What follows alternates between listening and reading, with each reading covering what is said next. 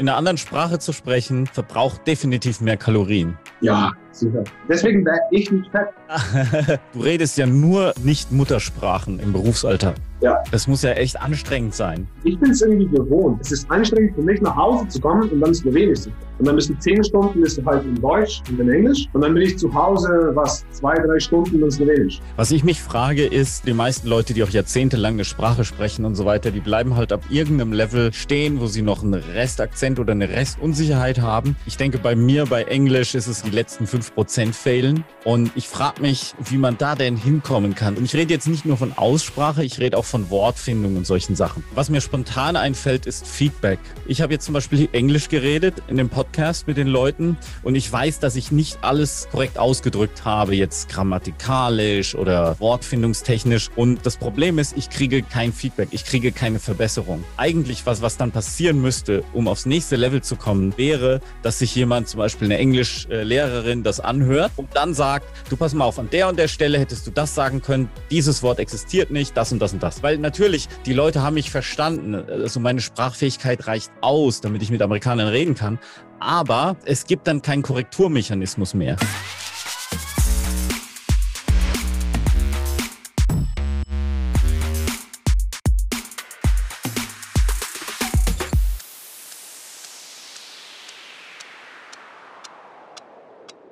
Erinnerst du dich, wo ich in Sofia damals diesen Teil für, für Online Business Masterclass mach, machen musste für Video Production?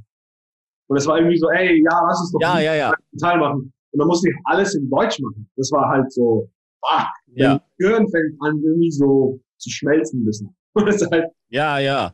Also in einer anderen Sprache zu sprechen, verbraucht definitiv mehr Kalorien. Ja, sicher. Ich glaube, also es ist wirklich. Deswegen wäre ich nicht fett. Weil ich spreche. Ja.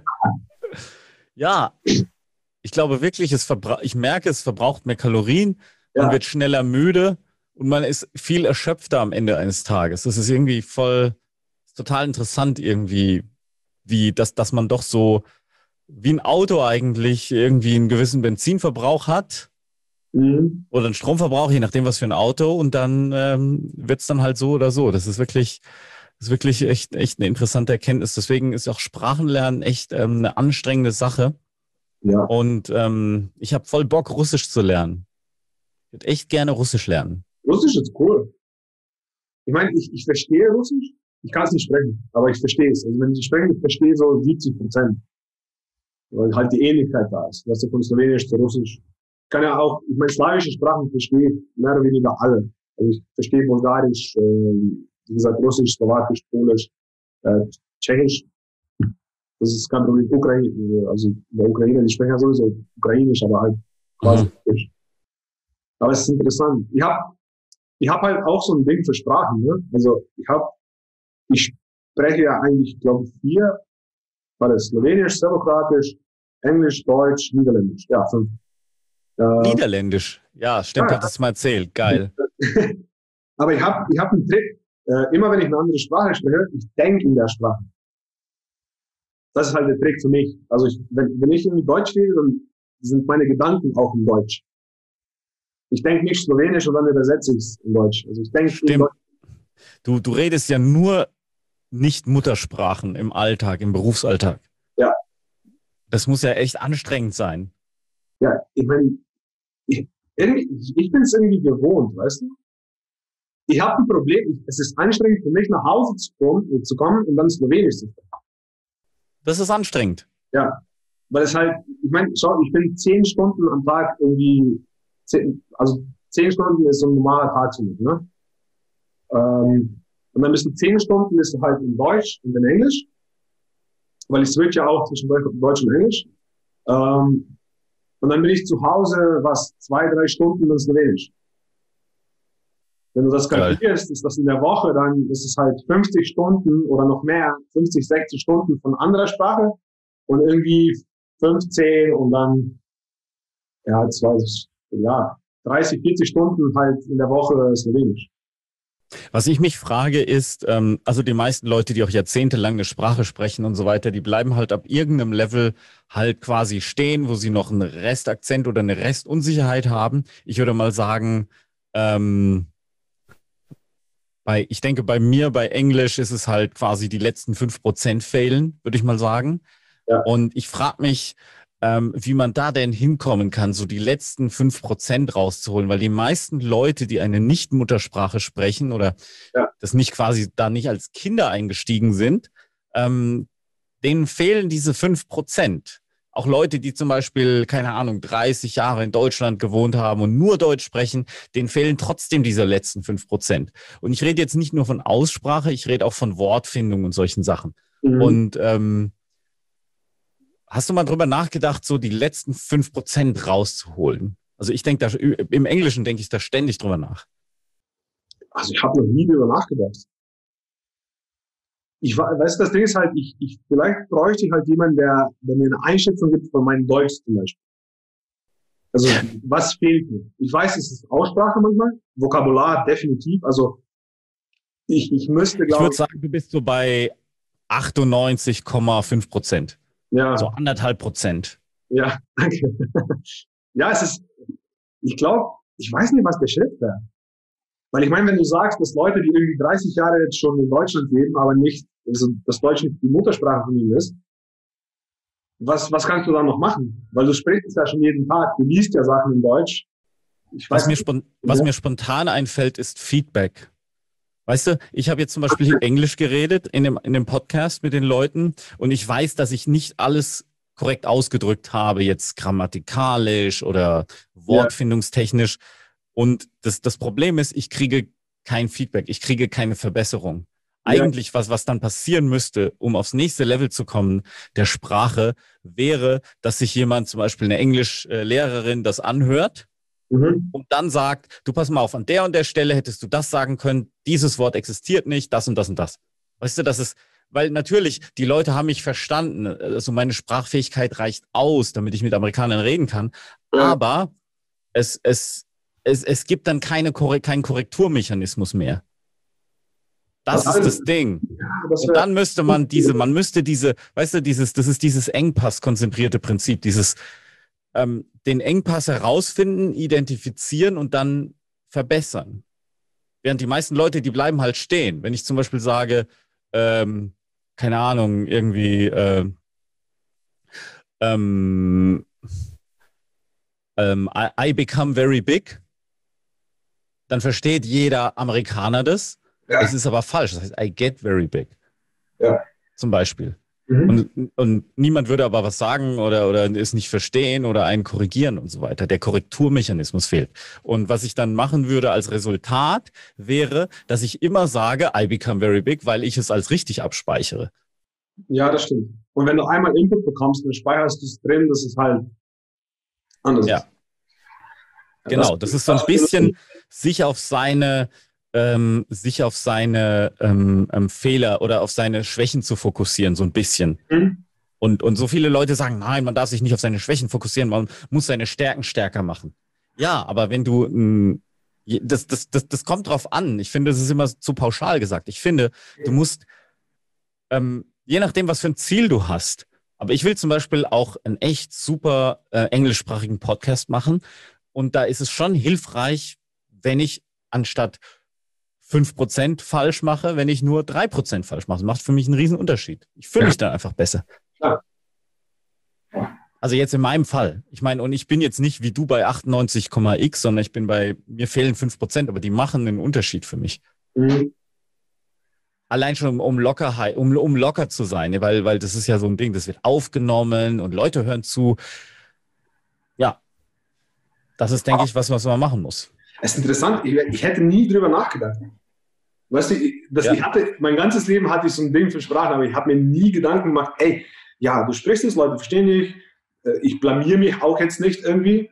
Weißt du, wenn ich, weil für mich war es so, äh, wo ich zum Beispiel dann, ähm, ich bin ja nach Amsterdam gezogen und ich habe irgendwie in drei, vier Monaten konnte ich schon mal was sagen in, in Niederländisch. Weil es halt, es, es war halt kacke. Weil ich bin, ich bin zum Beispiel in die Bäckerei reingegangen und ich wusste nur den Satz, ein von diesen. Aber ein am Ende, weißt du, ich konnte nur sagen, also ein von diesen, ein von diesen, ich habe mir immer nur ein Stück von der Sache kaufen können, weil ich, ich konnte halt nicht Sachen, zwei von diesen. Ne? Konntest du vorher Deutsch?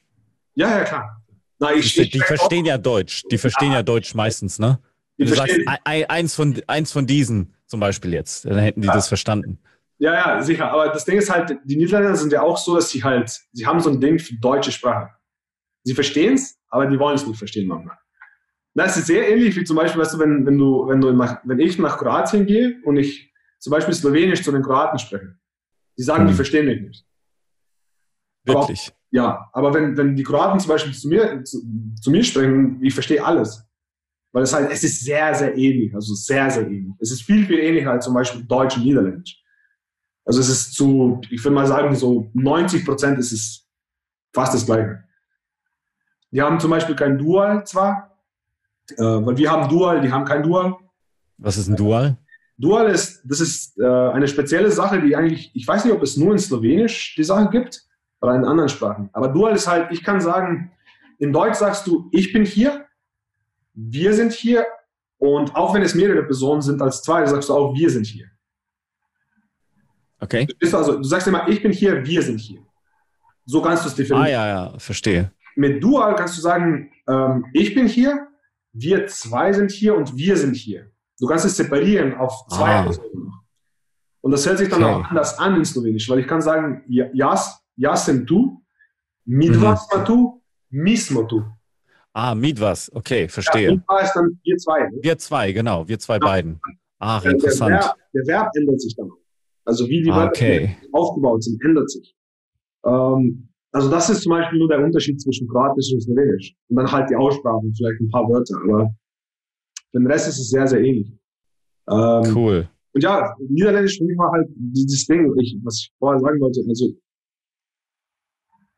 ich habe halt nie drüber nachgedacht, wie die letzten 5% noch zu machen, weil für mich war es halt so, ich wollte mich halt nicht blamieren, ich wollte halt, dass die Leute mich verstehen, was ich sage. Und das war halt in den ersten drei Monaten zum Beispiel in den Niederlanden so. Nach einem Jahr dann war es okay, dann konnte ich halt noch normal sprechen. Es war nicht perfekt, aber zumindest Leute wussten. Und ich hatte kein schlechtes Gefühl. Und ich glaube, das noch, wenn, wenn du das Gefühl hast, dass die letzten 5%, zum Beispiel bei Englisch bei dir, diesen Unterschied für dich machen würden, das wäre dann, dann dieses, das darüber nachzudenken, ist halt krass für mich. Ich hätte nie drüber nachgedacht. ich ich, ich glaube, ich, ich habe halt so einen kleinen Perfektionist in mir und ich möchte halt Dinge echt gut machen. Und ähm, es, es ist halt einfach so in mir drin, dass ich dann versuche irgendwie, ich, ich, ich habe halt lauter in allem, was ich tue, ich habe halt lauter Limitierungen. Es gibt so viele Dinge, die ich nicht kann, so viele Dinge, die ich nicht verstehe. Und je, je, je weiter ich komme im Businessleben, desto mehr Felder haben wir ja auch in der Firma. Mhm. Und von diesen Feldern, die ja mehr Spezialisierungen sind, habe ich ja auch beliebig immer dann immer weniger Ahnung, weil das sind ja auch Felder, die bleiben nicht stehen, sondern die entwickeln sich auch immer weiter. Das heißt, es ist gleichzeitig so, dass dann quasi so die Expertise von mir bei allen möglichen Sachen einfach wegschmilzt. Mhm. Die schmilzt weg und es werden auch Dinge vergessen. Zum Beispiel weiß ich auch gar nicht mehr genau, wie man Kundensupport so richtig macht bei uns, weil es gibt viele neue Prozesse, die haben sich entwickelt und die waren vor meiner Zeit als Supporter damals, weil ich habe ja damals alles selber supportet und ähm, und, und da muss ich halt irgendwie versuchen, ähm, ja, Herangehensweisen zu finden, wie ich mich überhaupt verbessern kann. Weil ich kann ja jetzt auch nicht die ganze Zeit den Betrieb aufhalten und sagen, hier äh, könnt ihr mir das beibringen, könnt ihr mir das beibringen, weil ähm, die Leute sollen ja arbeiten auch, ne? Und ungestört arbeiten können. Und ähm, deswegen brauche ich halt oder denke ich halt sehr viel über Methoden nach, wie ich mir selber was beibringen kann und wie komme ich dann weiter und sich selbst was beizubringen, es also nicht vorgekaut zu kriegen, mhm. geht ja nur, wenn du Strategien hast oder Taktiken, um, um einfach zum nächsten Step zu kommen. Und ähm, natürlich, ich bin, also ich sag mal, ich hätte jetzt auch nicht die Motivation, wenn wir jetzt auch keinen englischen Podcast machen würden, dass ich dann sage, ja, ich möchte jetzt bei den bei dem Englisch, bei meinem Englisch-Level noch weiterkommen, weil es jetzt äh, es wäre nicht so wichtig. Aber ähm, die Tatsache, dass wir auch im US-Markt sind, die Tatsache, dass äh, ähm, wir vor allen Dingen dort uns äh, äh, noch viel mehr Namen machen müssen, als jetzt wir es in Europa haben. Da haben wir schon einen gewissen Namen, da haben wir schon eine gewisse Brand. Und unser Thema hier ist ja auch Branding. Ähm, da will ich halt einfach auch so die kleinen Dinge verbessern und es natürlich auch leicht machen, aber auch leicht für den Zuhörer machen. Ich bin immer der Meinung, man sollte machen, was man, was man für richtig hält, persönlich. Ja. Weil am Ende des Tages, schau, es ist, es ist dein Business. es ist deine Brand. Ne? Ja, unsere. Ich meine, wir sind ja alle ein Team, ja. aber ja. Aber, aber klar, das ist mein, das ist meine Aufgabe hier, diese, diese, ich sag mal, Marketingentscheidung zu treffen. Das ist schon ja. wirklich das Ding. Aber ich wüsste jetzt auch nicht, wie ich jetzt jemanden finden könnte, der auch vor der Kamera so funktioniert und ähm, der so spricht, wie ich mir das idealerweise vorstelle. Und dieser Aufwand, mhm. ähm, so jemanden zu haben und dann, das ist einfach so, ja, das, das schien so anstrengend zu sein. Das ist zum Beispiel eine Frage, die mich interessieren würde. Ich meine, wo, weil du bist ja in einer Position, die nicht, wo, wo nicht viele Leute sind. Ich meine, auf, auf dem Level, auf dem Level, wo du spielst, ist ja eigentlich nicht ein Level, der jedermanns ist. Und nicht viele Leute erreichen diesen Level. Wann ziehst du diese Linie? Weißt du, wann sagst du, okay, bis hierhin will ich Kontrolle haben? Und wo ist die Linie, wo ich dann Kontrolle abgebe?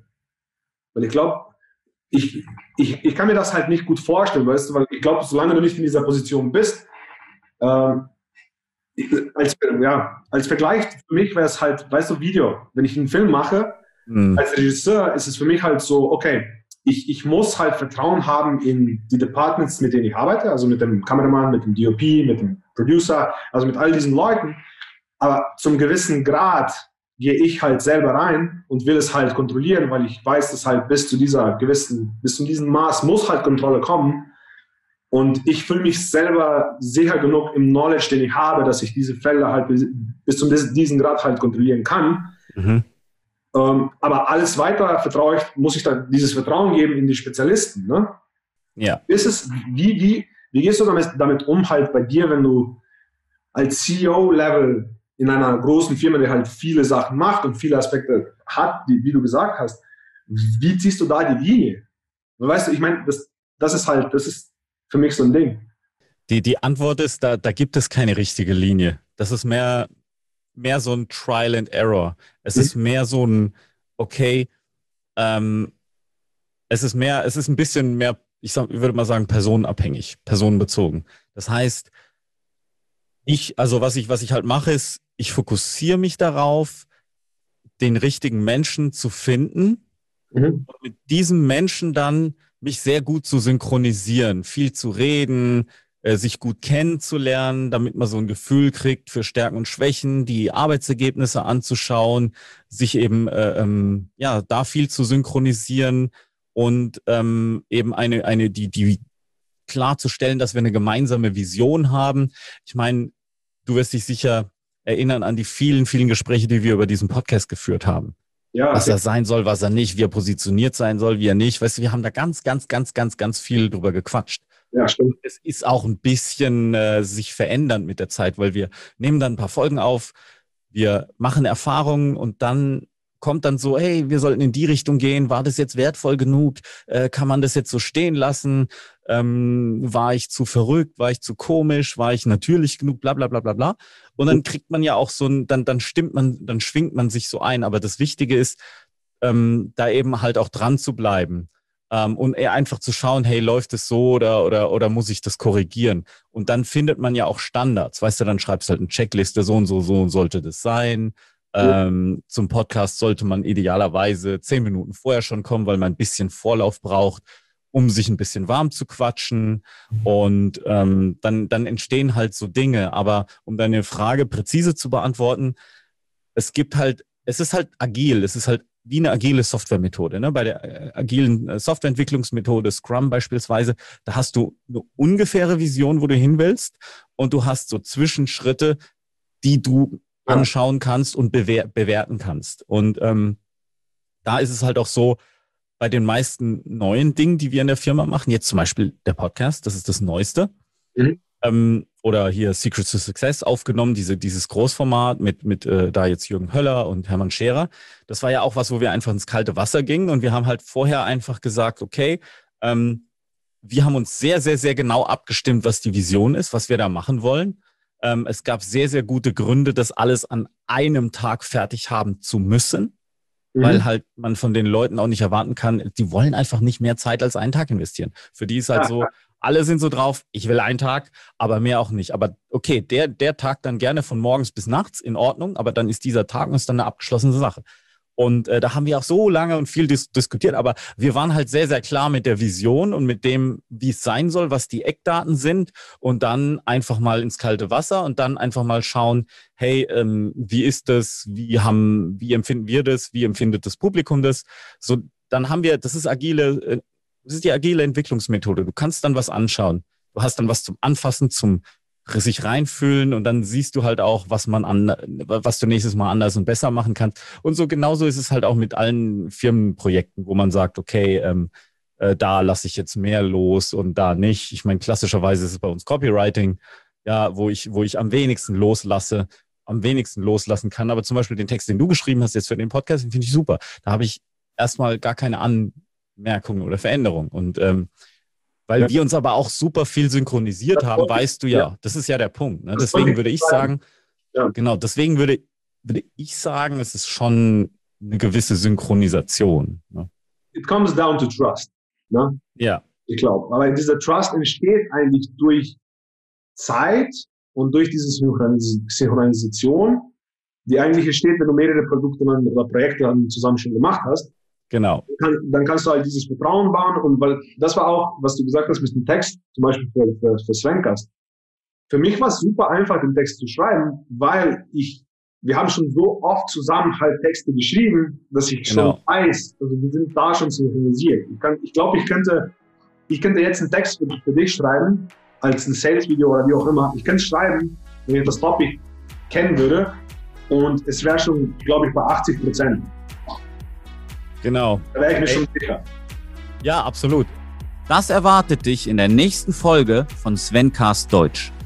Wenn du irgendwas verkaufen willst, du musst halt in irgendeiner Art und Weise den Kunden emotional an dich binden. Und es ist sehr schwierig, Leute an Features oder an Tools anzubinden, emotional. Ein gutes Exemplar ist zum Beispiel Nike. Wenn ich zu dir Nike sage, ich gehe 100% davon aus, du denkst nicht über Schuhe nach. Ich denke an Michael Jordan. Genau. Und das ist Branding. Der Punkt ist halt, du verbindest den Kunden nicht auf das Produkt, aber auf die Vision, die Idee, die Persönlichkeit. Hat dir diese Folge gefallen? Subscribe jetzt und verpasse nie wieder eine Episode von Svencast Deutsch.